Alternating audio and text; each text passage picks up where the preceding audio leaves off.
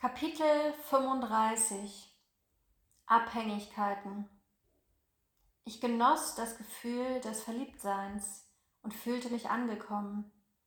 Das Jahr 2014 neigte sich dem Ende und als wir Silvester zusammen feierten, hatte ich nicht nur ein Jahr ohne das Beamtentum geschafft, sondern ich befand mich auch in einer glücklichen Beziehung. Was für ein Wandel! Ich hinterfragte meine Entscheidung und stellte fest, dass es bisher nicht einen Tag gegeben hatte, an dem ich bereut hatte. Je länger ich in meiner neuen Freiheit war, desto besser fühlte es sich an und desto mehr begannen meine Zweifel und Ängste zu schwinden. Aber ich war noch immer begrenzt in meinen Möglichkeiten und abhängig von anderen Menschen. Abhängigkeit gefiel mir nicht. Wir alle sind ja in irgendeiner Form abhängig. Abhängig von unserem Chef oder von bestimmten Situationen. Bei der Polizei konnte ich nicht das tun, was ich wollte.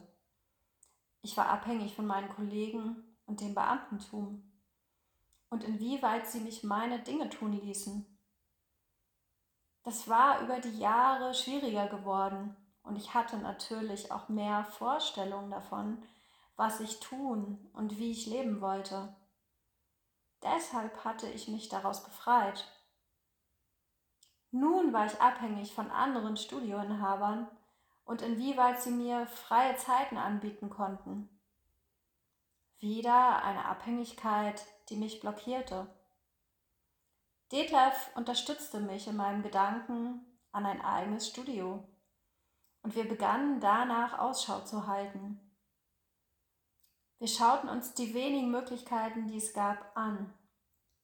Nichts fühlte sich richtig gut an oder passte von den Gegebenheiten. Ich bin ein absoluter Gefühlsmensch und habe über die Jahre gelernt, auf mein Bauchgefühl zu hören. Es sagt mir immer, was richtig ist und was nicht. Es war an einem Sonntag, an dem wir durch die Goseburg fuhren und einfach schauten, ob uns irgendetwas ins Auge fällt, was zu vermieten ist. Das Gewerbegebiet in Lüneburg hatte mich schon immer angesprochen. Irgendwann standen wir vor meinem jetzigen Studio. Uns gefielen die großen alten Fenster und das alte Gebäude. Es hing ein Schild mit dem Hinweis zu vermieten. Ich schaute durch die Fenster und alles sah nach Lagerhalle aus.